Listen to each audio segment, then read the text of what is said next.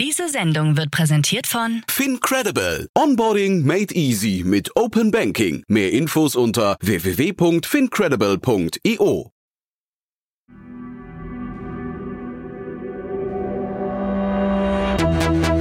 Startup Insider. Herzlich willkommen zu Startup Insider Checkpoint Deep Tech. Mein Name ist Jan Thomas und äh, immer wenn bei uns Checkpoint auf dem Cover steht oder im Titel steht, heißt es, wir machen einen Deep Dive in ein bestimmtes Segment mit herausragenden Expertinnen und oder Experten und heute ist das Thema, wie gesagt, Deep Tech und ich bin extrem glücklich, dass ich heute sprechen darf mit Lukas Leitner, Deep Tech Investor von Lakestar und Niklas Hebborn, Partner von Freigeist Capital und wir haben wirklich ein grandioses Gespräch geführt, muss ich sagen. Das liegt natürlich zum einen oder vor allem an den beiden Gästen, es liegt aber auch an dem Thema, denn Deep Tech ist wirklich, ich glaube, fast das spannendste Startup-Segment in Europa oder in Deutschland. Da gibt's so unglaublich viele Chancen und wir haben in der ersten Folge jetzt mal so einen Rundumschlag gemacht. Wir haben versucht, Deep Tech einzuordnen einordnen. Das Ganze haben wir getan entlang eines Reports, den Lakestar vor kurzem veröffentlicht hat. Also ein Report zur europäischen Deep Tech-Landschaft. Wir haben dabei Deep Tech abgegrenzt zu anderen Bereichen. Wir haben die Chancen, die Herausforderungen besprochen. Wir haben viele Unternehmen ja kurz beleuchtet und wir haben zum Schluss uns an einer aktuellen News festgebissen, die uns dann so lange beschäftigt hat und so kontrovers beschäftigt hat, dass sie schon gezeigt hat, wie es in Zukunft sein wird. Nämlich, wenn wir dann hier regelmäßig über die Updates des Monats sprechen aus dem Deep Tech-Bereich in genau dieser Konstellation. Also ihr seht schon, Mega spannend, mega relevant, mega kompetent und sehr kurzweilig das Gespräch mit Niklas Hebborn von Freigeist Capital und Lukas Leitner von Lakestar. Aufgepasst! Bei uns gibt es jeden Tag alle relevanten Nachrichten und Updates aus der europäischen Startup-Szene. Wir versuchen in breiter Masse die spannendsten Akteure der Startup-Szene zu interviewen, damit du zu deinem Thema alle wichtigen Informationen findest. Damit du nichts verpasst, abonniere uns ganz einfach kostenlos auf deiner Streaming-Plattform. Werbung Sei dabei beim HTGF Family Day am 11. und 12. Juni in der Station Berlin. Für zwei Tage voller Inspiration und Business. Tauche ein in ein einzigartiges Netzwerkerlebnis mit bis zu 1500 Teilnehmenden. Erkunde das innovative Seed- und Later-Stage-Portfolio des Hightech Gründerfonds. Lass dich vom vielseitigen Programm inspirieren und knüpfe wertvolle Kontakte. Sichere dir jetzt dein Ticket. Mehr Informationen findest du unter www.family-day-htgf f.de. Checkpoint Deep Tech. Cool, ja, ich freue mich sehr. Hallo Niklas, hallo Lukas. Moin. Ja, hi Jan, hi Lukas, äh, freut mich hier zu sein. Cool, dass wir sprechen. Das ist eine, das ist eine ganz, ganz starke Runde und vor allem ein super Thema, muss ich sagen. Ich freue mich wirklich äh, wie Bolle. Äh, und äh, sag mal, generell wollen wir ja hier über die News aus dem Deep Tech Bereich sprechen, aber heute haben wir gesagt, wir, äh, der Ablauf wird so sein, dass wir euch erst noch mal kurz vorstellen und ihr dann vor allem die Faszination Deep Tech mit uns teilt, so mal ein bisschen den ganzen Space einordnet. Äh, Lukas, du hast euren Report mitgebracht, der, glaube ich, ein ganz guter Leitfaden dafür ist. Aber ich würde sagen, wir fangen mal an, euch beide vorzustellen. Lukas, vielleicht du zuerst. Dich kennt man ja hier schon als ähm, äh, sag mal, Space Tech-Enthusiasten, ne? ja, voll. Äh, und wir werden natürlich unser Bestes geben, dass wir jetzt nicht nur Space Tech-Enthusiasten finden, sondern jetzt auch Deep Tech-Enthusiasten mit diesem Podcast. Also ich freue mich sozusagen auf die, auf die nächsten Folgen zusammen. Ähm, ansonsten noch ein paar Worte vielleicht zu Lakestar. Ähm, Lakestar ist ein europäischer Multistage-Fund. Das heißt, wir machen Early- und Growth-Themen. Wir machen das mittlerweile seit zehn Jahren und haben in Unternehmen so wie Spotify und Revolut, Sender und ESA Aerospace investiert. Ähm, die kennt man vielleicht auch. Ähm, wir sind ein Generalist Fund, heißt, wir schauen uns ganz breit Themen an mit unterschiedlichen Teams. Wir haben da die Usual Suspects, wir haben ein Fintech-Team, ein Health-Tech-Team, ein Games and Media-Team und so weiter. Und ich bin eben Teil des Deep Tech-Teams und ja, darf mir Themen angucken wie Space, AI, Energy, äh, Future of Compute. Also wirklich spannende Themen, über die wir hoffentlich noch sprechen werden. Und ich habe ja bei dir immer kokettiert in, in diesen ganzen Space Tech Folgen, die wir gemacht haben, habe ich immer gesagt, wenn ich irgendwo ein Praktikum machen würde, dann glaube ich bei dir, ne, bei euch. Also weil das wirklich ein super spannender Bereich ist. Ähm, Niklas, wie ist das denn bei euch? Magst du mal euer, euren Fund nochmal vorstellen und auch äh, welche Rolle Deep Tech da bei euch spielt? Ja, sehr, sehr gerne. Ich glaube, wir sind ein, äh, super, super zwei spannende verschiedene Fundmodelle auch hier im Podcast. Ähm, wir als Freigeist sind ein äh, Frühphase-Investor. Ich glaube, es gibt so zwei, drei Dinge, die wir anders machen. Zum einen, wir sind ausschließlich privat finanziert. Das heißt, wir sechs Partner ähm, stellen das Kapital für die Investments zu 100 Prozent äh, zur Verfügung in die Unternehmen, die wir dann investieren. Das zweite ist, im Gegensatz zu wir machen riesige Diversifikation, machen wir einen sehr fokussierten Ansatz, dass wir so zwei bis drei Deals im Jahr machen.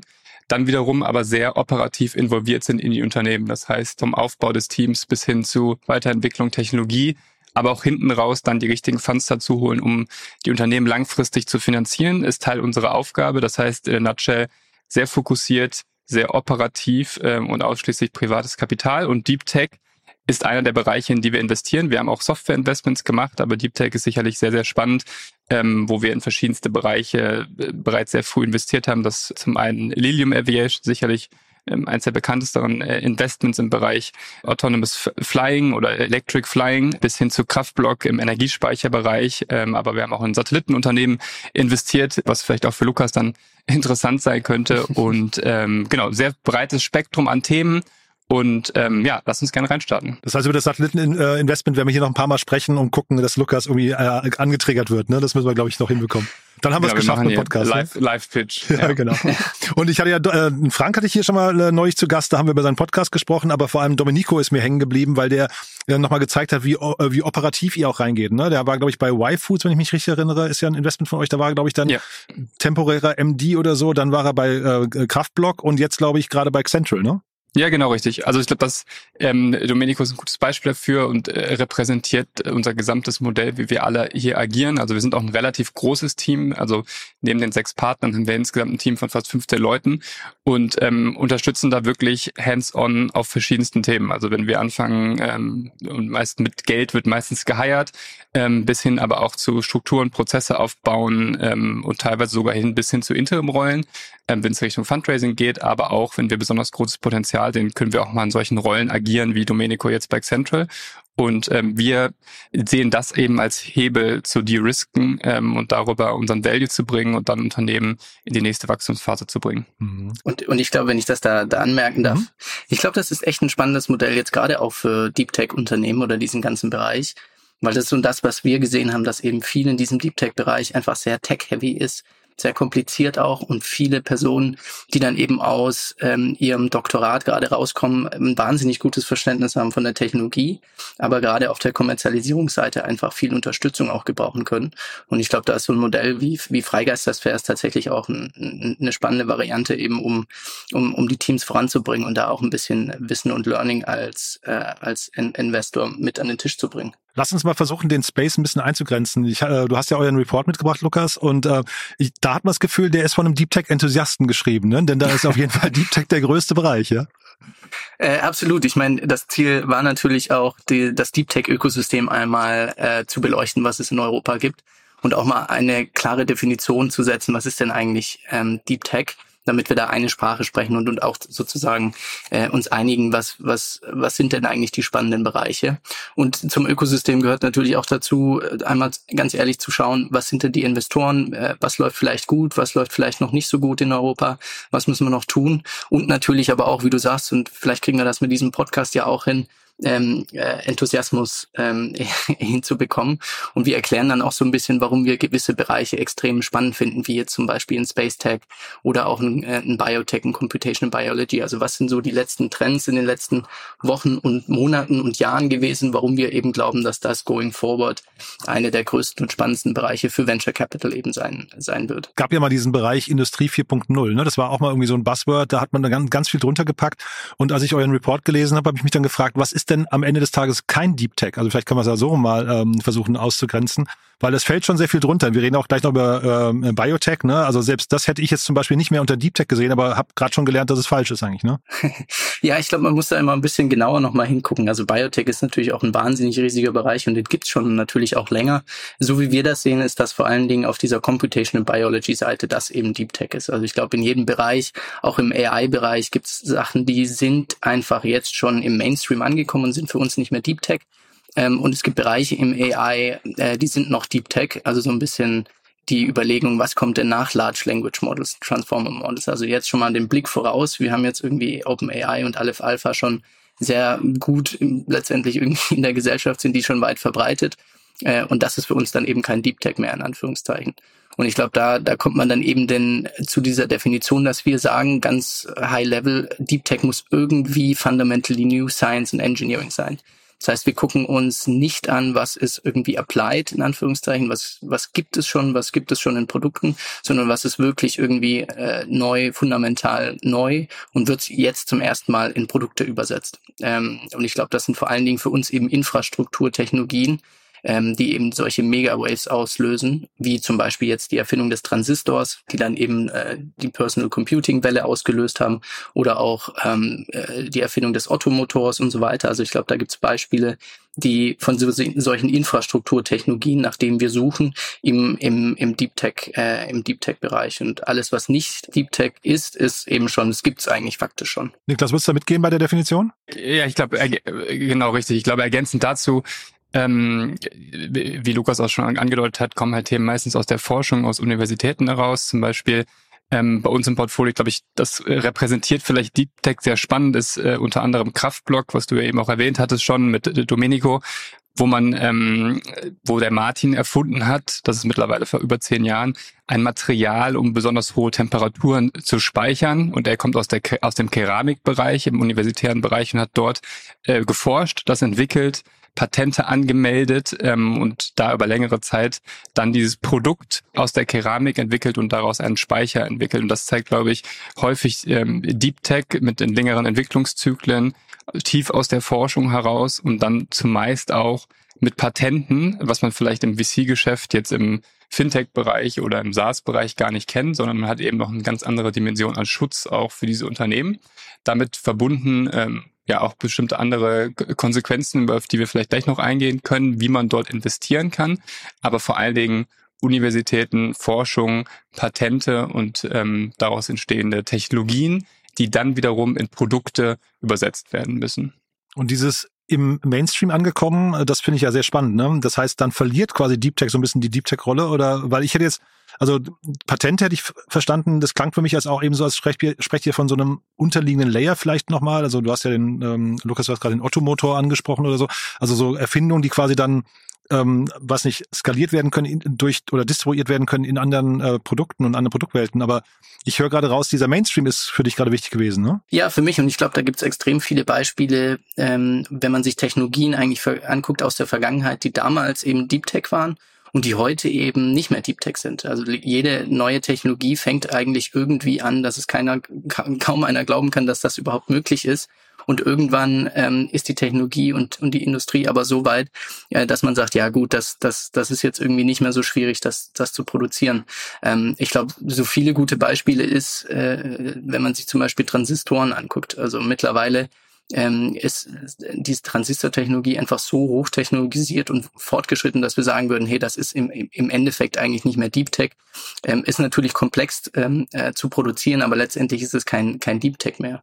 Also wenn man sich Transistorengrößen anguckt, die sind mittlerweile bei, bei zwei Nanometer angekommen. Das ist extremst, extremst klein. Ähm, ich glaube, auf dem Fingernagel würden mittlerweile irgendwie 50 Milliarden Transistoren passen.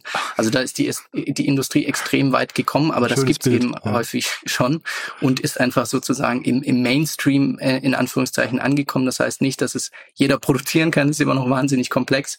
Aber das gibt's einfach schon und ist, ist sozusagen äh, schon, schon zu weit fortgeschritten, um als für uns als Deep Tech zu zählen. Und wollen wir mal so die einzelnen Bereiche noch mal ein bisschen durchgehen? Also vielleicht auch, wie spannend die sind. Also jetzt nicht nur aus gesellschaftlicher oder was ich Menschheitssicht, sondern vielleicht auch aus VC-Sicht, weil ich vermute ja trotzdem, dass nicht zwangsläufig jeder dieser Deep Tech-Bereiche auch ein VC-Case ist, ne? Ähm, ja, ich, also ich glaube, die, die spannendsten Bereiche, die wir jetzt auch in diesem Report nochmal beleuchten und da geben wir auch immer Beispiele, warum, sind zum einen äh, Space und ich meine, da haben wir, Jan, natürlich auch schon äh, ausführlich drüber gesprochen in unserer Reihe, aber in der Nutshell, warum glauben wir, dass Space interessant ist? Einfach, wenn, wenn man verfolgt, was gerade in diesem Markt passiert, gerade ausgelöst von SpaceX. Ähm, über die letzten Wochen und Monate, im November, zweiter Testlaunch von Starship, äh, der größten Rakete, die die Menschheit je gebaut hat. Und ähm, das verändert einfach Dynamik in der Industrie, weil die Launchkosten extrem runterkommen pro Kilogramm. Und jetzt sind wirklich Businessmodelle denkbar wie ähm, Solar-Based Energy oder auch Asteroid Mining und so weiter. Also da wird, wird Spannendes passieren. Der zweite große Bereich ist für uns Novel AI, also wirklich die Frage, was kommt denn nach Large Language Models? Äh, wir haben den ganzen Hype gesehen mit OpenAI, Mistral, Aleph Alpha. Ich glaube, da müssen wir nicht mehr viel dazu sagen. Mhm. Das ist einfach ein extrem großer Bereich. Bereich.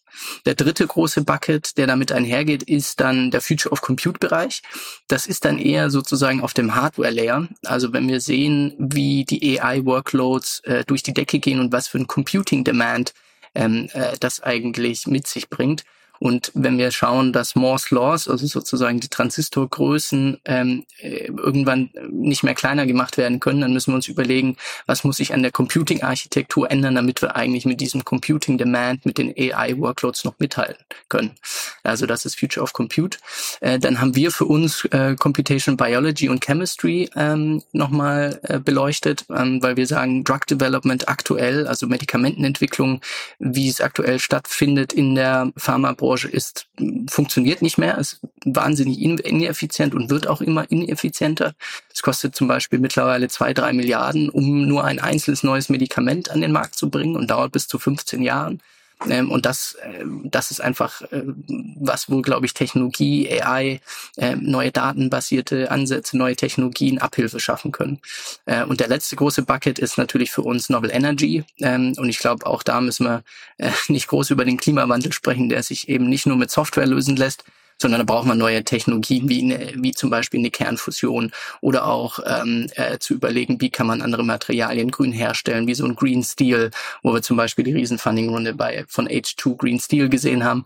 Ähm, also ich, ich glaube, in jedem dieser Buckets gibt es viele gute Gründe zu glauben, dass da einiges passieren wird und warum das vielleicht Euro, auch Europa auf dem Schirm haben sollte. Und aber aus VC-Sicht, was würdet ihr beiden sagen? Sind die beiden, diese ganzen Bereiche alle gleichbedeutend? Ähm, oder würde man jetzt so bei OpenAI zum Beispiel hat man es ja gesehen oder SpaceX sind ja so, so Outlier, ne, wo man plötzlich so 100 Milliarden Companies in Rekordzeit baut. Ähm, das geht ja wahrscheinlich in anderen Bereichen nicht ganz so schnell. Ja, ich glaube, ähm, vielleicht noch ergänzend dazu, ähm, ich glaube, ein, zwei andere Bereiche, die ich noch da, da hinzufügen würde, ähm, hattet ihr in eurem Report auch aufgelistet und finde ich auch sehr, sehr spannend, weil das, glaube ich, so eine so eine Fusion ist aus verschiedenen Technologiebereichen auch. Also Advanced Materials finden wir auch noch extrem spannend, weil das eben die neuen Möglichkeiten schafft, die man mithilfe von Simulationsansätzen oder AI schafft, in kürzester Zeit Materialien zu entwickeln, wo es zuvor eben Jahre für gebraucht hat. Ähm, das zeigt auch, dass dieser Baukasten an Technologien jetzt verfügbar ist, um wiederum neue Dinge zu schaffen. Ich glaube, das ist ein sehr, sehr spannender Bereich, den wir dazu noch ergänzen würden.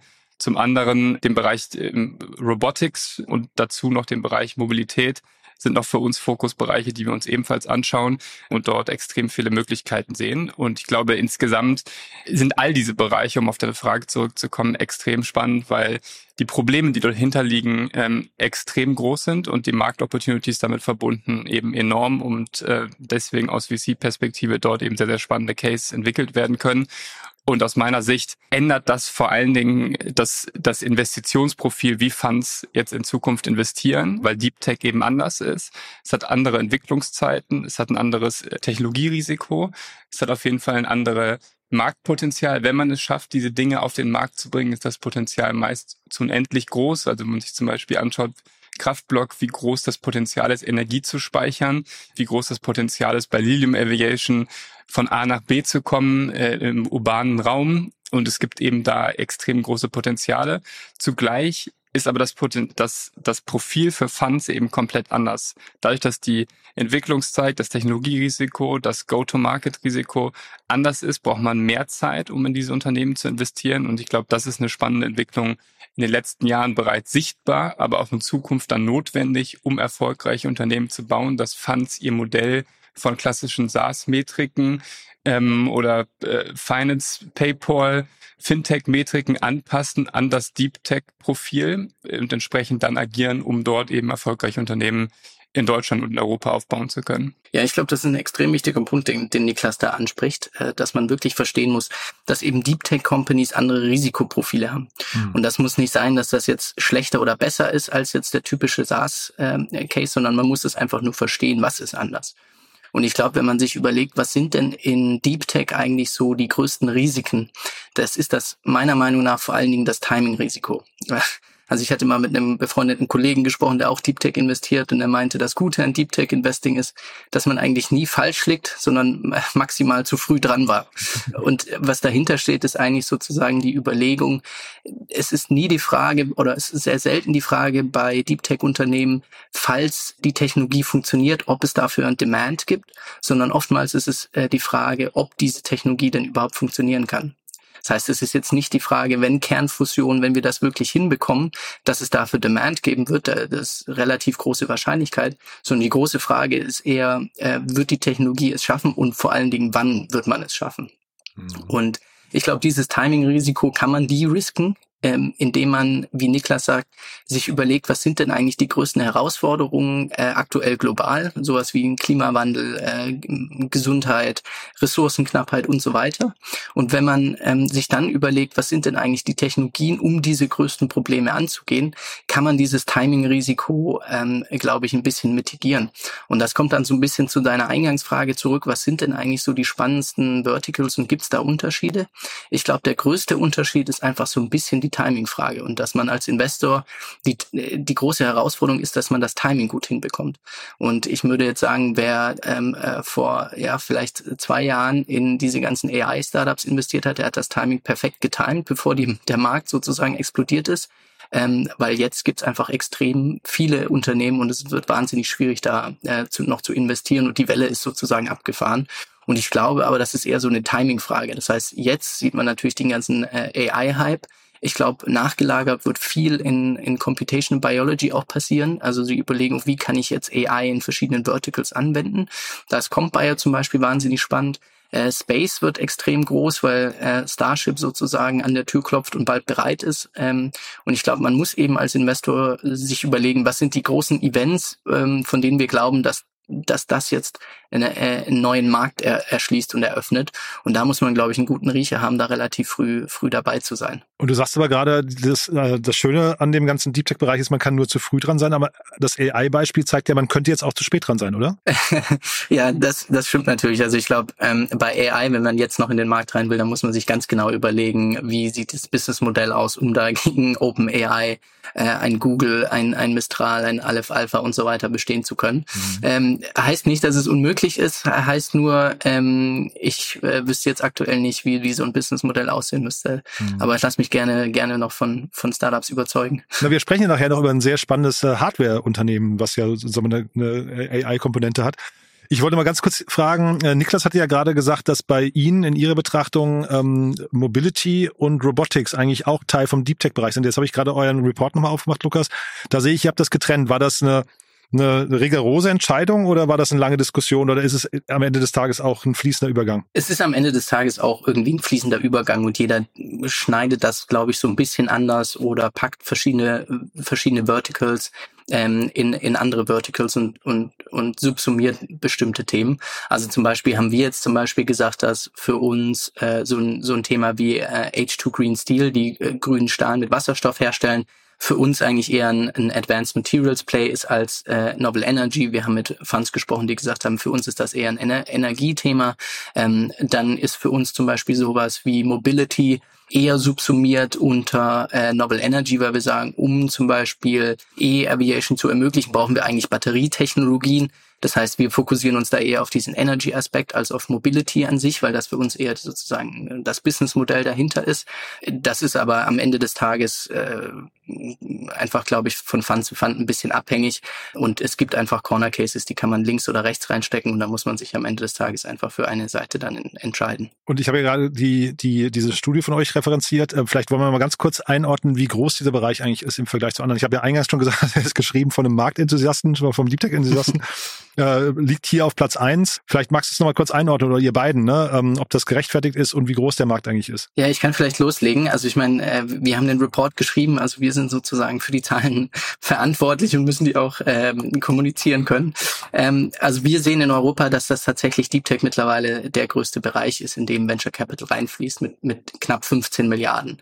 Und ich glaube, vor allen Dingen der zweite Punkt, der wahnsinnig spannend zu sehen ist, aus diesem Report kam raus, dass vor allen Dingen Deep Tech relativ stabil geblieben ist über die letzten Jahre. Also ähm, wir wissen ja, dass, dass der VC-Markt über die letzten Jahre nicht ganz einfach war. Vor allen Dingen die letzten ein, zwei Jahre war es einfach ein bisschen, gab es einen, einen Downturn, was, was die Finanzierungsrunden angab, was die Menge an Geld, die es einfach die Venture Capital zur Verfügung hatte, geringer wurde. Und das Spannende war jetzt eben zu sehen, dass Deep Tech da relativ stabil geblieben ist. Also auch einen kleinen Dip von, von ungefähr minus fünf Prozent.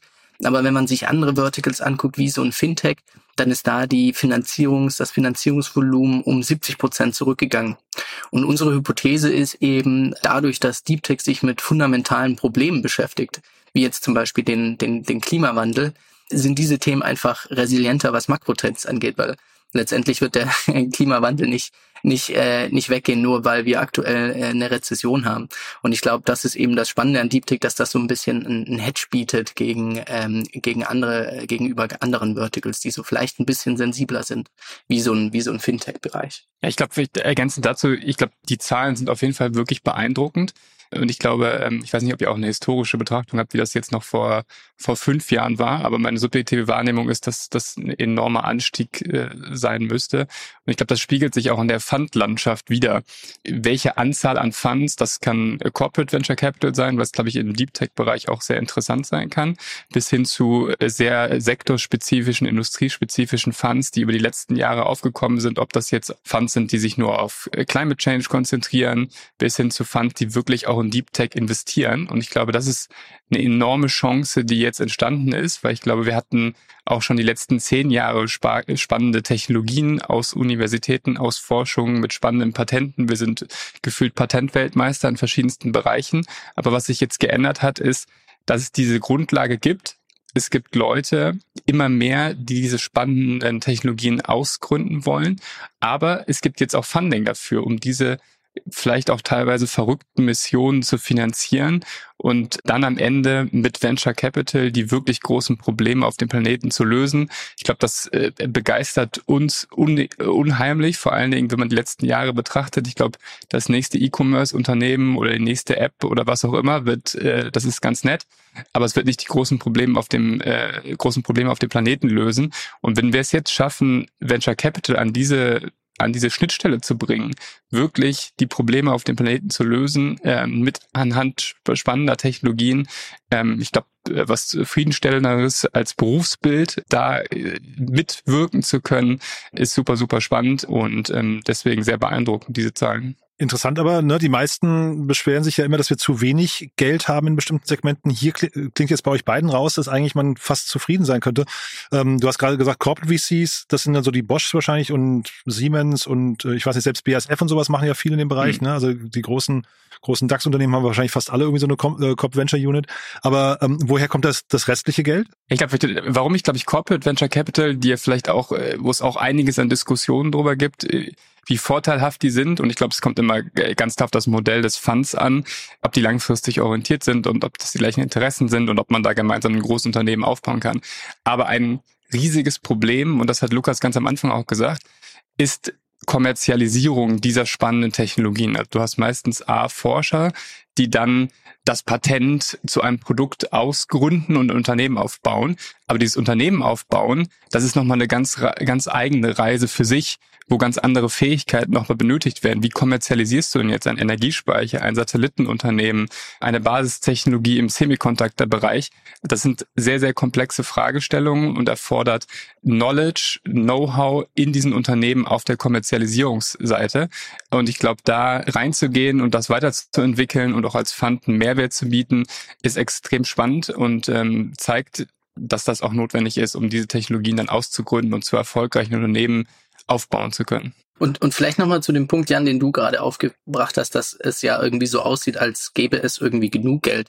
Und ich glaube, da muss man nochmal einen Doppelklick auf die Zahlen machen, was wir auch in dem Report dann beleuchten, ist, dass es auf der Early-Stage-Seite äh, relativ gut aussieht, was die Finanzierung angeht.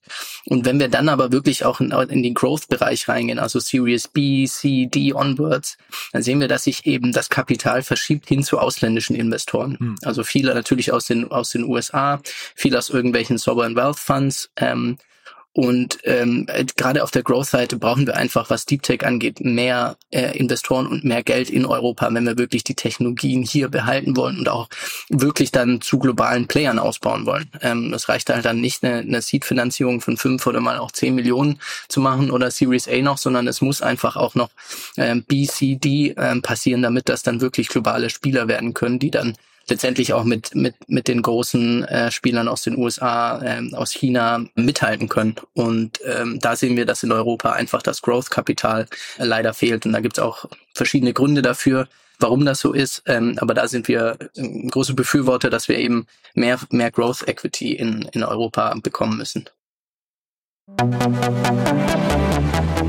Stichwort Befürworter. Niklas, ich habe äh, neulich die Folge Frank Thelen bei Philipp Westermeier gehört und es ist eigentlich immer so, wenn Frank auftritt, ähm, er, er hat sich so das Narrativ auch, ähm, finde ich, gut angeeignet, dass er halt eigentlich so die Zukunft von Deutschland und Europa so ein bisschen, ne, die Zukunft der Wirtschaft so ein bisschen in den Mittelpunkt stellt. Deep Tech ist ja eigentlich eine riesengroße Chance für den Standort Deutschland und Europa. Ne? Und vielleicht können wir noch mal kurz so, äh, kannst du uns mal teilhaben lassen an, euren internen Diskussionen. Was fehlt uns, uns denn noch an der europäischen, deutschen Landschaft, ähm, damit wir da, weiß nicht, wirklich ein Marktführer, Marktführer Standort werden können? Ja, absolut. Also ich glaube, das ist auch eine der Missionen, die wir verfolgen. Wie kann man, äh, wie kann man Deep Tech voranbringen? Ich glaube, das, was wir jetzt richtig gut machen, auch eben schon erwähnt, sind äh, Forschung, Universitäten, Netzwerke, Talente aus diesen Universitäten heraus im Bereich der naturwissenschaftlichen, ingenieurstechnischen Berufe. Ich glaube, da sucht, äh, sucht es auf der Welt seinesgleichen, wie starke Leute wir dort hervorbringen. Zudem gibt es immer mehr Förderprogramme, sowohl regional in Deutschland, aber auch auf EU-Ebene. Ich glaube, das sind alles Dinge, die sich verbessert haben über die letzten Jahre, die wir auch im Portfolio spüren und die ähm, richtig, richtig positiv sind. Ich glaube, da, wo wir besser werden müssen, das ist sicherlich ein, ein großer Begriff, aber so dieses unternehmerische Mindset, Risiken eingehen zu wollen, so eine Firma, das die Lust zu haben, die Passion zu haben, sich auf so eine Reise zu begegnen, das Risiko einzugehen und versuchen, solche Unternehmen mit aufzubauen. Also ich glaube, das ist das, wo wir uns viel, wenn zum Beispiel unsere Gründer in die, in die USA reisen und sich dort mit Gründern auseinander äh, austauschen, sagen sie, das ist eigentlich Kindergarten, was wir in, in Deutschland und Europa machen. Das Mindset ist viel größer, die Lust, was aufzubauen, ist viel größer und ich glaube, da, da können wir wachsen, da können wir uns weiterentwickeln. Das Zweite ist sicherlich damit verbunden, wir immer noch teilweise müssen wir unsere Arbeits- und Incentivierungsmodelle in, vor allen Dingen auch in Deutschland weiterhin verbessern, um Top-Talent in die Region zu ziehen und das attraktiv zu halten. Wenn Leute beispielsweise aus USA, aus, aus Asien nach Deutschland und Europa kommen und hier beteiligt werden wollen in führenden Executive-Positionen. Das andere ist, was wir zum Beispiel auch viel spüren und sehen, äh, sind die gesamten Spin-out und IP-Regelungen in der Zusammenarbeit mit Universitäten und Forschungseinrichtungen, dass man da zusieht, dass das vereinfacht ist, dass das kompatibler ist mit VC-Fonds. Es geht in die richtige Richtung. Man ist dort offen, aber ich glaube, da brauchen wir gute Regelungen, um diese spannenden Technologien aus den Universitäten eben auch dort rauszuholen. Dann den Punkt, den Lukas auch schon gesagt hat, sicherlich Later Stage Funding. Das haben wir auch schon im Portfolio gesehen. Zumeist sind das dann leider Funds, wenn es in die weiteren hinteren Phasen geht, Beispiel Lilium, wo es dann ähm, US- oder asiatische Investoren mit dazu kommen. Was gut ist zum einen, dass man diese Funds findet und dass die Lust haben darauf. Aber noch schöner wäre es sicherlich als, als Gedanke des Europäers, dass diese Funds in Zukunft aus Europa, aus Deutschland kommen und da am Ende auch natürlich die Returns zurückfließen und nicht ins Ausland oder Unternehmen sogar ins Ausland gehen. Und ein Punkt, den ich eben auch schon erwähnt habe, ist die Rolle von Corporates oder Corporate VCs ist auch nicht zu unterschätzen, dass wir wir brauchen für diese Deep Tech Innovationen auch Kunden, die Projekte heranfordern. Die VCs wollen dann alle Traktion sehen, aber wir brauchen zugleich auch Unternehmen, die das Risiko eingehen, beispielsweise ein Speicherprojekt zu investieren, wo es eben Risiko gibt, wo es Hardware gibt, wo auch mal ein paar hunderttausend bis eine Million ausgegeben werden. Das heißt, wir brauchen die Kundenseite, die bereit ist, in ihren Innovations- und R&D-Abteilungen Risiken einzugehen, zu sagen, hey, ich gebe dort Geld aus und vielleicht das ist das Risiko, das ist ein Startup, aber wenn das funktioniert, ist das ein riesiger Wettbewerbsvorteil für mich als Unternehmen. Ja, ich glaube, das sind so die Punkte, die wir brauchen. Auf allen Ebenen wird schon Gas gegeben. Es ist eine unheimliche Entwicklung spürbar ähm, in den letzten fünf, sechs Jahren, seitdem ich hier unterwegs bin. Und ähm, ich glaube, wir sind an den richtigen Dingen, aber wir müssen noch viel, viel mehr Gas geben. Ja, und vielleicht ergänzend dazu, weil das äh, ich da total mit Niklas übereinstimme, was, was wir noch alles lösen müssen. Ich glaube, ähm, zu diesem Punkt, dass wir sagen, wir brauchen ähm, Corporates und aber auch, würde ich sagen, Governments als Kunden sogar. Und wir haben in diesem Report zum Beispiel auch ein Beispiel von, von SpaceX drin, wo wir so ein bisschen die Funding-Historie von SpaceX uns angeschaut haben und mal geguckt haben, was hat denn eigentlich SpaceX zum Erfolg verholfen. Und ein ganz großer Teil war davon einfach, muss man äh, ehrlich sagen, dass die Government, äh, das heißt NASA und andere Institutionen wie die US Air Force, das Department of Defense und so weiter als Kunden aufgetreten sind bei, äh, bei SpaceX relativ früh und gesagt haben, hey, wir vertrauen ähm, diesem Startup, dass sie das hinbekommen und wenn die das hinbekommen, dann kriegen die ganz große Aufträge von uns. Und über die, die letzten ja, 15 äh, Jahre hinweg ungefähr hat SpaceX in, insgesamt drei Milliarden an, an Geldern, an Verträgen eingesammelt über Government Contracts. Wahnsinn. Und das ist natürlich extrem viel Geld und hat letztendlich einen wahnsinnigen Beitrag zu SpaceX Erfolg geliefert. Und sowas brauchen wir in Europa hier auch, dass sich ähm, Regierung und Institutionen trauen, als Kunden aufzutreten und nicht das Gefühl haben, sie müssen das Projekt managen bis ins, ins kleinste Detail und Risiko minimieren, sondern sagen, nee, wir treten, treten einfach nur als Kunden eines Service auf und alles andere überlassen wir, überlassen wir dem Unternehmen und dem Startup, das dann relativ schnell agieren kann. Und das ist, das ist auch noch so ein Punkt, den ich wirklich highlighten würde, um da mehr Geld zu bekommen. Ja, absolut. Ich finde da ich, äh, super spannender Punkt. Ich glaube, äh, leider, äh, oder das heißt leider oder spannenderweise ja auch von Elon Musk gegründet mit Tesla, wie viele Subventionen das Unternehmen mhm. bekommen hat, um, äh, gerade in der Anfangsphase, ob es im Bereich der Ladeinfrastruktur ist, welche Government-Projekte es da gibt, die für Climate Change sind und dort Technologie unterstützen.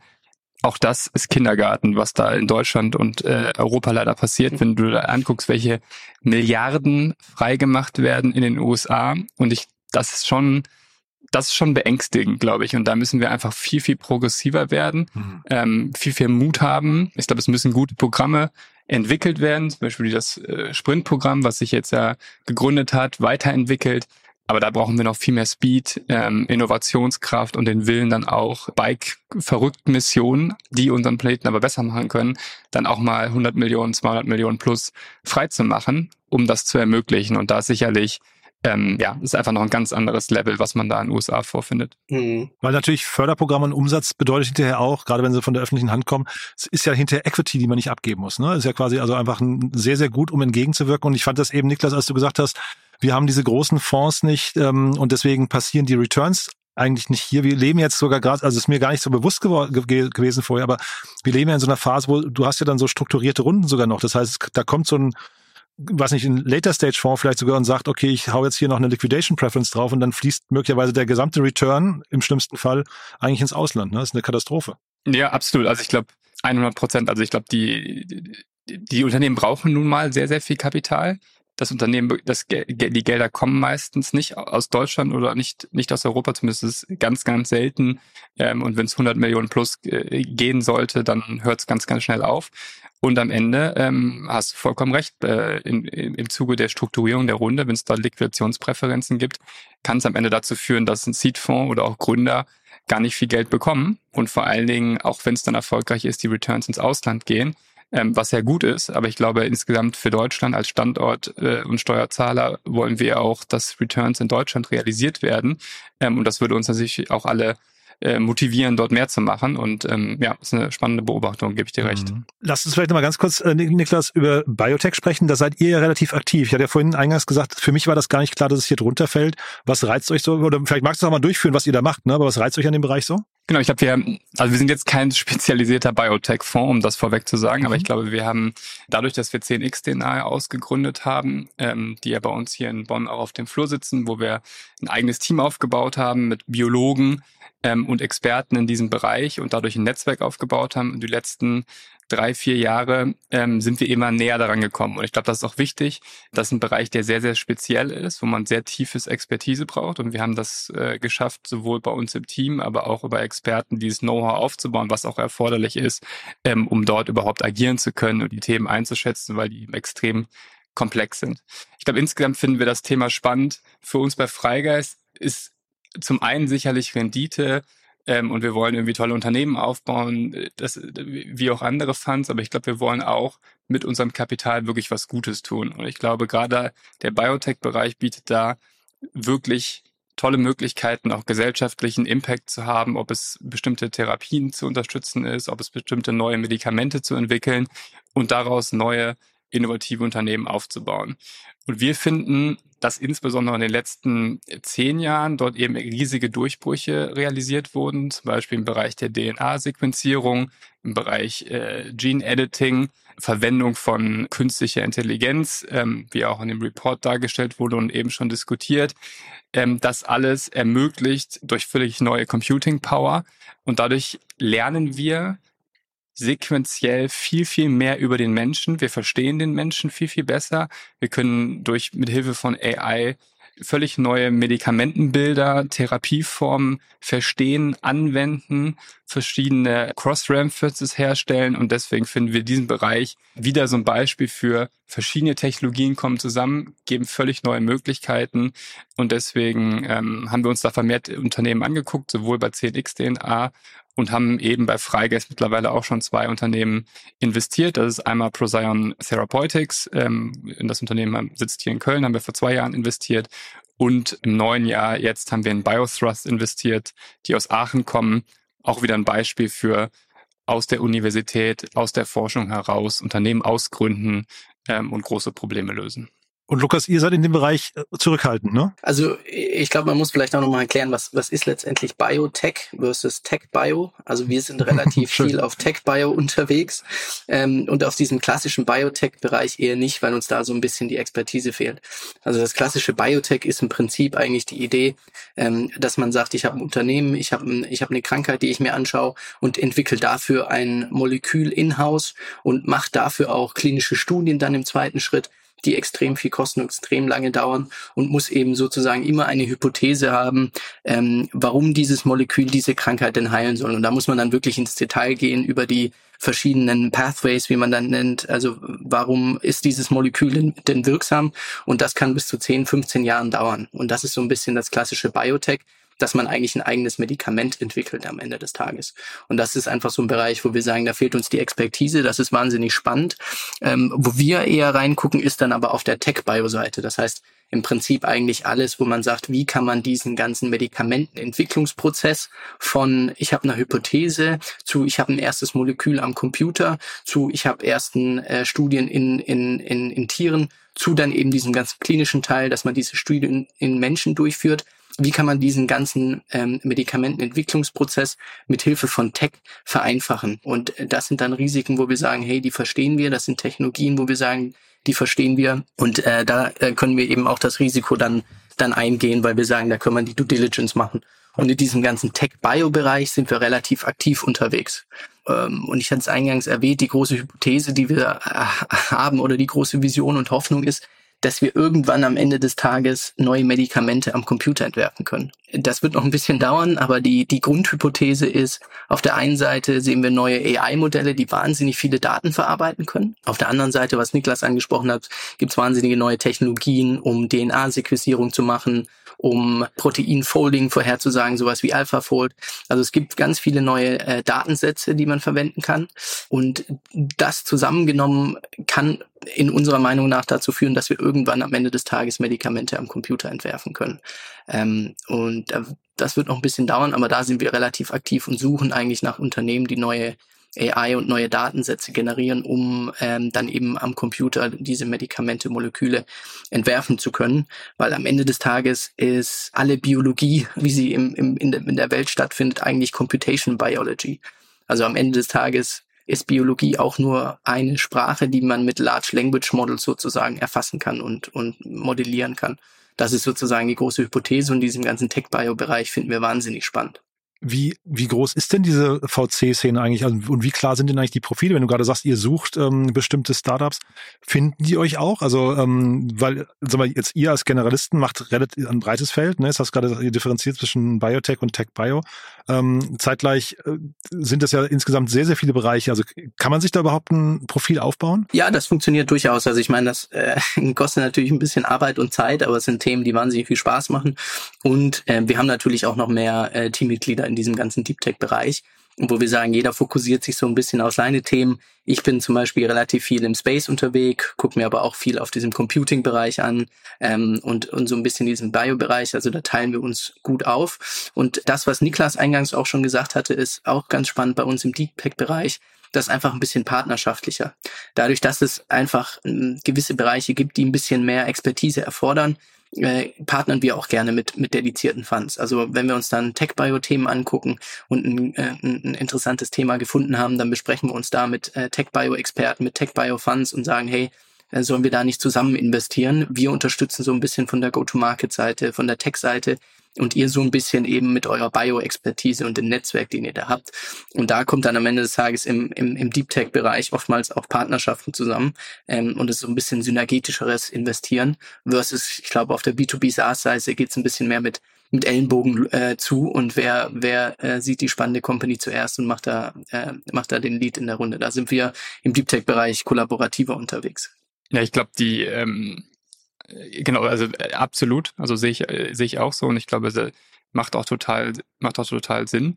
Und ich glaube, ähm, nichtsdestotrotz am Ende kommen die kommen die Gründer dann aus ähnlichen Ökosystemen wie Aachen, München, aber auch international wieder hervor, ähm, so dass man als Fund, wenn man dort enge Beziehungen aufgebaut hat und auch versucht, ins Ökosystem zu investieren, dann Beitrag zu leisten, eng mit diesen Leuten zusammenarbeiten kann und äh, dann eben verschiedenste Bereiche kennenlernen. Ne? Also sowohl aus dem Biotech-Bereich, aus dem Engineering-Bereich, Überlappungen dazu. Und ich glaube, da passiert auch unheimlich viel an den Universitäten und das versuchen wir zusammenzubringen, ähm, zu connecten und dann ja auch mal zu investieren. Ich glaube, den, den Bereich, den, der uns besonders wichtig ist, und das war auch eine der Motivationen, 10x DNA zum Beispiel auszugründen, diese Bereiche sind alle verdammt komplex. Und wir sind ähm, versuchen uns eine educated Meinung zu bilden, ähm, müssen dort aber äh, wirklich Expertise haben und versuchen die Experten mit aufzubauen. Und wir wollen dort nicht auf externe Meinungen basieren, sondern versuchen deswegen unser Team sowohl bei Freigeist, aber auch äh, bei 10x DNA immer technischer aufzubauen,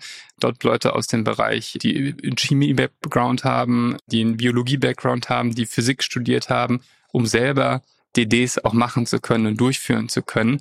Und ich glaube, das ist extrem relevant, weil da gibt es auch ganz viel Innovation, die sich am Ende nicht durchsetzt. Und ähm, das erfordert längere DDs, glaube ich auch. Das ist vielleicht noch so ein Unterschied zu normalen SaaS-Deals, wo man vielleicht in der Woche investieren kann, sondern zumeist schauen wir uns Deals schon über mehrere Monate an, kennen Teams schon sehr, sehr früh, haben die vielleicht schon vom Jahr getroffen, haben mit denen Relationship aufgebaut, haben dann Experten mit dazu geholt, angefangen, eigene Tech-DD zu machen. Also ich glaube, das ist nochmal echt eine, ein anderer Bereich zu investieren. Es braucht tiefe Expertise, es braucht äh, verschiedene Blickwinkel, sowohl auf Tech, auch auf Kommerzialisierungsseite. Ich glaube, das muss muss, da müssen wir auch noch viel, viel besser werden. Häufig sind dort eben noch Schwächen auch in Teams, also spannende Gründer, spannende Technologien, aber du musst eben Unternehmen aufbauen, Produkte bauen, Stakeholder managen, Investoren begeistern, mit Regierungen vielleicht verhandeln. Also da gibt es noch viele Bereiche, die dazukommen und ähm, da liegt noch einiges an Entwicklungen äh, für uns alle vor uns. Und, und das Spannende, was, was Niklas gerade angesprochen hat zu diesen äh, Clustern oder äh, sozusagen, dass die Gründer dann letztendlich eigentlich auch so relativ ähnlichen Ökosystem kommen, hm, das ist auch was, was wir im Report sagen, dass das Europa mehr braucht. Also dass aktuell in Europa einfach die Challenge im Deep Tech noch ist, dass es zu fragmentiert ist. Und wenn man sich USA so ein bisschen anguckt, dann gibt's ja einfach Excellence Hubs. Also es gibt zum Beispiel für Biotech ist Boston relativ stark, für Fintech ist, ist New York wahnsinnig stark. Für Space Tech ist LA wahnsinnig stark und San Francisco ist eben so ein bisschen das ganze AI-Software-Thema. Und da kommen einfach die besten Unternehmen raus, wenn es solche Excellence-Clusters gibt. Und davon brauchen wir mehr in Europa, dass wir einfach extrem viele schlaue Köpfe zusammen an einen Ort bringen, die dann beim Mittagessen, beim Abendessen, bei irgendwelchen Partys sich treffen und dann irgendwie über diese Themen sprechen. Hey, wie baue ich ein Unternehmen auf? Wie denkt ihr über das Thema ähm, AI for Drug Development nach? Wie macht ihr das? Welche Beziehungen, welche Probleme habt äh, ihr schon mal gelöst? Wie spricht man mit Governments und so weiter? Und wir sind der Überzeugung, dass wenn wir solche Excellence Cluster hinbekommen, ähm, dass das total ähm, hilfreich sein wird für das Ökosystem. Und da sieht man schon erste Ansätze, wie jetzt zum Beispiel Space ist in München relativ äh, groß, natürlich mit ESA Aerospace und Constellar ist jetzt auch zum Teil nach München. Äh, dann haben wir AI in, äh, in, in Paris. Karlsruhe, ne? Äh, auch in Karlsruhe, genau. Ja, achso, ja, Entschuldige, ja. Mhm. Ähm, und in, in Oxford und Cambridge haben wir natürlich auch eine relativ starke Bioszene. Und da müssen wir mehr äh, europäisch denken mhm. und weniger kleinteilig. Ähm, aber ich glaube, da sind wir auf dem richtigen Weg, müssen aber auch wirklich noch, noch einen Weg gehen. So ist es nicht. Was sagt ihr zu Heilbronn? Äh, ich komme ja tatsächlich. äh, nicht, okay. Ich komme tatsächlich aus der Gegend da unten. Ah, äh, wir haben das immer liebevoll damals Heil Bronx genannt. Ah. Ähm, äh, das hat sich aber wirklich über die letzten Jahre wahnsinnig verändert. Äh, Gerade mit äh, mit dem ganzen Geld, was da reingeflossen ist und dem Heilbronn, Camp Heilbronn Campus und Slush vor Heilbronn und so weiter gibt's alles. Ich persönlich, wir haben noch kein Portfoliounternehmen dort, passiert aber wahnsinnig viel und wir haben das auf jeden Fall auf dem Schirm. Ich glaube aber braucht noch ein bisschen, um dann wirklich wirklich die ersten ersten Lighthouse-Unternehmen vorzubringen, das, das, das dann wirklich Heilbronn auf die Karte setzt. Ich hatte so einen Eindruck mit der Schwarzcloud äh, oder Lidl Cloud, ich weiß gar nicht, wie sie heißt, da kommt jetzt hier noch mal ein neuer Player, der zumindest hat man es bei Aleph Alpha vermutet, ne? Da kommen so mhm. die ersten was ich zarten Vorstöße. Ja, und ähm, das ist ja auch ein bisschen das, was wir noch angesprochen hatten ähm, vorhin, dass die Corporates jetzt auch als Kunden äh, auftreten sollten und sich ein bisschen mehr trauen sollten, da den Startups Vertrauen zu schenken und zu sagen, hey, wir können hier auch was schaffen und ähm, wahnsinnig tolle Unternehmen aufbauen, von denen wir dann am Ende des Tages auch profitieren als Corporates. Und ich glaube, Schwarz, äh, Lidl Schwarz ähm, äh, ist da ist da auf jeden Fall ein einer, der das vormacht, wie es gehen kann und davon äh, gerne mehr. Ihr hattet ja noch ein paar News mitgebracht. Ich, die werden wir jetzt wahrscheinlich nicht mehr in der Tiefe schaffen, aber dass wir sie vielleicht nochmal im Schnelldurchlauf durchgehen. Äh, im, Im Vorfeld des Gesprächs hier habe ich mich lange nochmal mit Rabbit R1 beschäftigt. Ich bin total fasziniert. Ich glaube, ihr werdet mir nachher einen bestellen. Ähm, das äh, könnt ihr mal eure Meinung teilen, was ihr davon haltet. Ja. Äh, ich, ich finde es natürlich, ich glaube, das ist eine natürliche Entwicklung, wo es hingehen wird, ne? wenn man sich überlegt, ähm, was werden Large Language Models irgendwann übernehmen. Für mich wird Large Language Model ein Operating-System werden irgendwann, mit dem ich spreche, mit dem ich kommuniziere und der dann auch Aufgaben übernehmen kann äh, und Aufgaben auch unabhängig von mir erledigen kann und über einen längeren Zeitraum hinweg. Äh, das heißt, Dokumente einlesen, Dokumente verarbeiten, Flüge buchen, Reisen buchen, mit anderen äh, zu kommunizieren, ähm, Messages auszutauschen. Also für mich wird Large Language Model ein Operating-System. Und die spannende Entwicklung ist natürlich meiner Meinung nach, wenn man sich überlegt, wie kann man denn eigentlich ein Defensibility äh, innerhalb von Large Language Models aufbauen, weil es mittlerweile so viele gibt, äh, in Mistral, in, in OpenAI, in Aleph Alpha ähm, äh, und so weiter und so fort, dann ist das, glaube ich, in der Kombination mit einem gewissen Formfaktor ein Hardware-Faktor. Und das ist, finde ich, bei Rabbit relativ spannend, dass man jetzt eben die Kombination sieht aus einem Large Language Model in, äh, gegossen in einem, in einem Hardware-Formfaktor, der dann irgendwann ja Aufgaben übernehmen kann, wie das jetzt auf der Demo da auch zu sehen war. Bin mal gespannt, Jan, was du dann berichtest, äh, ob wir dann den Podcast mit dem Robert, äh, äh Rapid AI machen oder immer noch mit dir. Ihr habt demnach noch keinen bestellt, ja? Äh, ich ich habe noch keinen. Ich fand ja. den optisch oder ästhetisch tatsächlich nicht so ansprechend. Aber ja. mal gucken, vielleicht zieht ja Apple irgendwann nach. Ja, ja ich glaube, eins, was ich eben schon versucht habe zu sagen, ist, ich glaube, man muss immer gucken, was aus dem ganzen Hype heraus, was sind dann wirklich Innovationen und Produkte, die nachhaltig sind, also Stichwort mhm. Verteidigbarkeit, was Lukas gerade auch gesagt hat. Ähm, ich glaube, letzten Sommer haben wir erlebt, da sind gefühlt jede Woche 300 Stimmt. Unternehmen im AI-Bereich entstanden. Die gibt's wahrscheinlich äh, alle gar nicht mehr. Und jetzt hat OpenAI mit äh, Custom GPTs das rausgebracht, was ganz viele versucht haben. Äh, also ich glaube, das wird spannend zu sein, können sich kleine Player da überhaupt durchsetzen? Ich glaube, dass die großen Player, ähm, die die Modelle rausbringen, die auf den Daten sitzen, die den Zugang zu den Kunden haben, riesige Vorteile haben werden. Nicht nur die besten Modelle zu bauen, aber auch das beste Distributionsmodell zu haben, um diese Modelle und diese Applikation an den Kunden zu bringen. Letzten Endes, das, was äh, Rabbit R1 da gebaut hat, ist keine technisch tiefe Innovation. Also das kann man relativ zügig zügig nachbauen. Deswegen stelle ich mir so ein bisschen die Frage, ganz coole, nette Idee, aber ähm, wir haben auch schon unser iPhone oder andere Devices, äh, wo man das genauso mit drüber machen kann, wo die Leute daran gewohnt sind, was äh, unser tägliches Device ist, womit wir arbeiten. Deswegen, ich glaube nicht daran, dass sich sowas durchsetzen wird. Und ich glaube sehr stark daran, dass die, die großen Player eine enorm große Dominanz aufbauen werden und bin sehr, sehr gespannt, welche kleinen Unternehmen oder Startups sich überhaupt durchsetzen können ähm, oder am Ende ähm, geschluckt werden. Ja, was das äh, aber jetzt so eine spannende Phase ist, ist so ein bisschen die Frage, was ist denn eigentlich die Zukunft von Mobile? Also es ist mhm. auch ein Future, Future of Compute Thema, wo man sagt, ähm, wo, was kommt denn eigentlich nach dem Smartphone? Und da gibt's jetzt eben verschiedene unterschiedliche Ansätze und das ist noch Testphasen und ich glaube, viel wird auch nicht überleben. Ich bin mir auch nicht sicher, ob Rabbit AI jetzt wirklich die Innovation ist, wie Niklas angesprochen hat. Aber man sieht da jetzt verschiedene Versuche, Product Market Fit mit neuen Formfaktoren zu finden wie jetzt so einem, ja, ich weiß gar nicht, wie man es beschreibt, äh, fast so Tamagotchi-artigen Gegenstand, das man in der Hand hält. Äh, dann gibt's zum Beispiel Humane, ich weiß nicht, ob du das gesehen hast, Jan, diesen ja. AI-Pin. Ähm, das ist so ein bisschen wie Star Trek, äh, so, so ein Pin, den ich mir irgendwie an, an mein T-Shirt hinpin. Ja, nur die haben ihre Markteinführung komplett vergeigt, finde ich. Also ich weiß nicht, wie du das siehst. Ähm, aber ich wollte ich nicht. Also ich finde, ich finde Rabbit finde ich viel, viel überzeugender gewesen, äh, was sie, was sie gezeigt haben. Ich wollte nicht, nicht unterbrechen, ne, aber das nur als kurze Seitenbemerkung. Ja, total. Ich glaube, das Feedback der, der war so ein bisschen, dass das ein bisschen sehr öde, ein bisschen sehr langweilig irgendwie rüberkam. Ähm, ich glaube, das lag so ein bisschen. Und viermal so teuer ist, ne? Ja.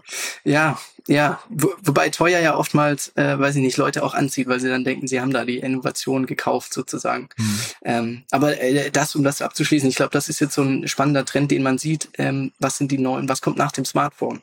Ähm, und da gibt's verschiedene Ansätze und mal gucken, was sich dann am Ende des Tages durchsetzen wird.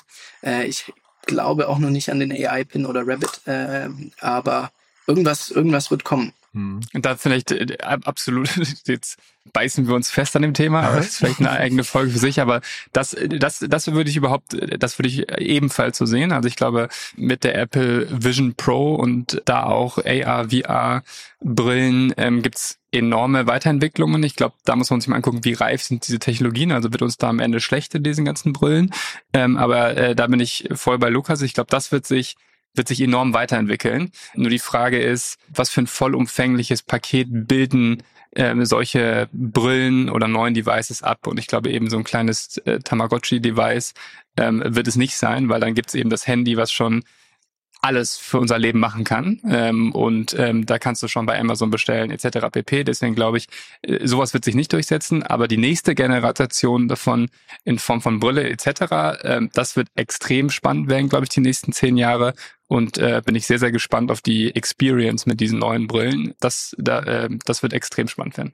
Jetzt muss ich ja doch eine Lanze brechen nochmal für den, für den Gründer der, und seinen Vortrag, weil ihr sagt jetzt die ganze Zeit Tamagotchi. Das, also es sieht vielleicht ein bisschen kindlich aus, aber von der Funktionalität her ist es der Hammer, ne? Weil die Vision von ihm, die er präsentiert hat, ist ja, dass sie quasi, also er sagt, ein iPhone oder auch ein, ein Samsung und so weiter, das Problem sind eigentlich die vielen Apps, die ja jedes Mal ein kleines Ökosystem für sich sind und die nicht miteinander korrespondieren oder ganz, ganz schwer nur. Und die wollen ja jetzt quasi ohne Apps einfach nur das Device bauen, das eigentlich jeder benutzen kann, ohne eine Anleitung zu nutzen. Deswegen hast du einen Knopf, du hast eine Kamera, ein Touchscreen, der aber auch nicht viel äh, können muss und ansonsten diktierst du da rein wie so ein Walkie-Talkie. Und das klingt für mich erstmal so, wenn es hinterher dann auch hält, was es verspricht, wie etwas, was eigentlich Apple gar nicht bauen kann von der von der Struktur her, von der von der von der Logik, die Apple verfolgt, weil der äh, App Store ja so wichtig ist für die. Ja, ich bin mal gespannt. Ich meine, ich bin auch skeptisch, was diese ganze Sprachsteuerung angeht. Also ich meine, Siri gibt's irgendwie auch schon länger und als ja. das rauskam, fand's jeder toll. Aber so richtig, also ich spreche kaum mit Siri. Irgendwie nee, nee. finde ich das halt komisch, irgendwie vor zu Hause zu sitzen. Aber es versteht dich halt auch nicht, ne? ja, das stimmt. Ich meine, Apple ist natürlich auch ein Unternehmen, das wirklich nur Produkte an den Markt bringt, wenn es eigentlich wirklich reif ist. Mhm. Also das, das sozusagen das, das, das Touchscreen war nicht neu, ähm, ähm, der iPod war im Prinzip nicht unbedingt neu, äh, das iPad war nicht neu, aber sie schaffen es einfach, das Timing so gut abzupassen, dass das Produkt dann einfach funktioniert und einem nicht ja bei der Benutzung irgendwie schlecht wird und man denkt, irgendwie ist das ein, ein schlechtes Produkt. Und da bin ich mal gespannt, in welche Richtung Apple da geht gehen wird. Ich, ich glaube schon, dass sie an, an, an Themen arbeiten und es im Kopf haben, was sind denn die neuen Formfaktoren sind und ist ja schon der erste Versuch mit dieser Vision Pro.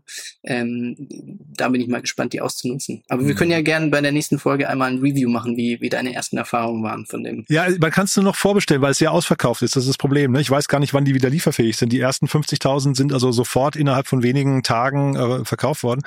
Ähm, ich finde das, also ich, ich gucke natürlich nicht als Investor da drauf, ne? Ich gucke eher so als Begeisterter, irgendwie, da kommt mhm. jemand, mhm. weiß ich, so ein bisschen pummeliger Chinese, stellt sich auf die Bühne und präsentiert die Zukunft. Das fand ich irgendwie alles total charmant, ne? Ähm, das war jetzt auch nicht despektierlich gemeint, sondern ich fand das irgendwie, ich, ich habe an dessen Lippen geklebt, habe gedacht, das ist echt cool, weil der mal einen ganz neuen Blick auf ein, also mein Gefühl gerade ist, dass durch diese ganze AI-Welle jetzt irgendwie so die ganzen Großkonzerne wie Apple oder jetzt auch wie, äh, hier Perplexity mit Google und sowas, mhm. da dreht sich etwas, wo man eigentlich gedacht hat, das ist alles in Stein gegossen, ne? so irgendwie zementiert. Ja, ich glaube, da gibt's jetzt gerade ein, eine spannende Phase, wo, wo man eben sieht, dass neue technologische Entwicklungen, wie jetzt irgendwie sowas wie ein Large Language Models, mhm. ähm, eben äh, die Incumbents herausfordert. Und da gibt's jetzt, glaube ich, ein kurzes Zeitwindow, in dem neue Unternehmen wirklich entstehen können und groß werden können, ja. einfach weil sie eine Innovation hervorbringen.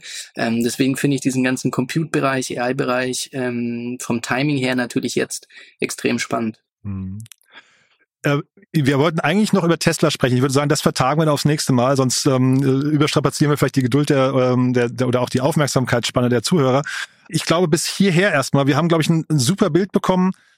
Trotzdem vielleicht nochmal euer Call to Action. Ihr habt am Anfang schon gesagt, ihr seid unterschiedlich aufgestellt. Heißt das auch, es sollen sich unterschiedliche Startups bei euch melden? Also ich äh, glaube, die Startups sind extrem ähnlich.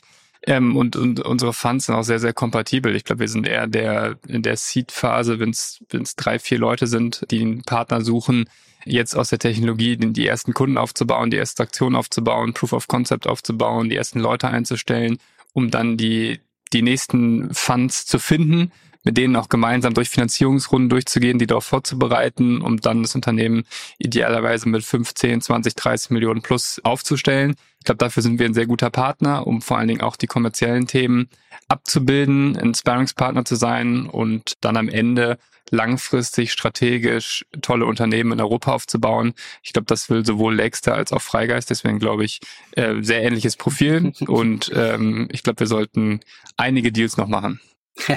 ja, äh, lass uns gucken, dass wir da was zusammen hinkriegen dieses Jahr. Cool. Ich glaube, grundsätzlich kann sich, äh, kann sich immer jeder gerne melden, der im Deep Tech-Bereich ein großes Unternehmen aufbauen will. Den kriegen wir schon unter bei uns. Super, aber dann, dann nehmen wir das mal so als äh, quasi Ziel für den Podcast so in einem Jahr, dass wir hier die ersten Co-Investments gesehen haben. cool. Klingt gut. Sehr gut, ja. Du, dann lieben Dank euch beiden. Haben wir irgendwas Wichtiges vergessen? Oh, ich glaube, wir müssen noch einiges covern die nächsten äh, Wochen und Monate, aber ähm, haben wir ja die Zeit dafür. Super. Dann freue ich mich drauf. Lieben Dank, ne? Bis zum nächsten Mal. Perfekt, Top. lieben Dank euch. Ciao, ciao. Ciao. Entdecke die Welt der künstlichen Intelligenz. Erhalte faszinierende Einblicke in unseren wöchentlichen KI-Kompakt-Newsletter. Erfahre mehr unter www.startupinsider.de/newsletter.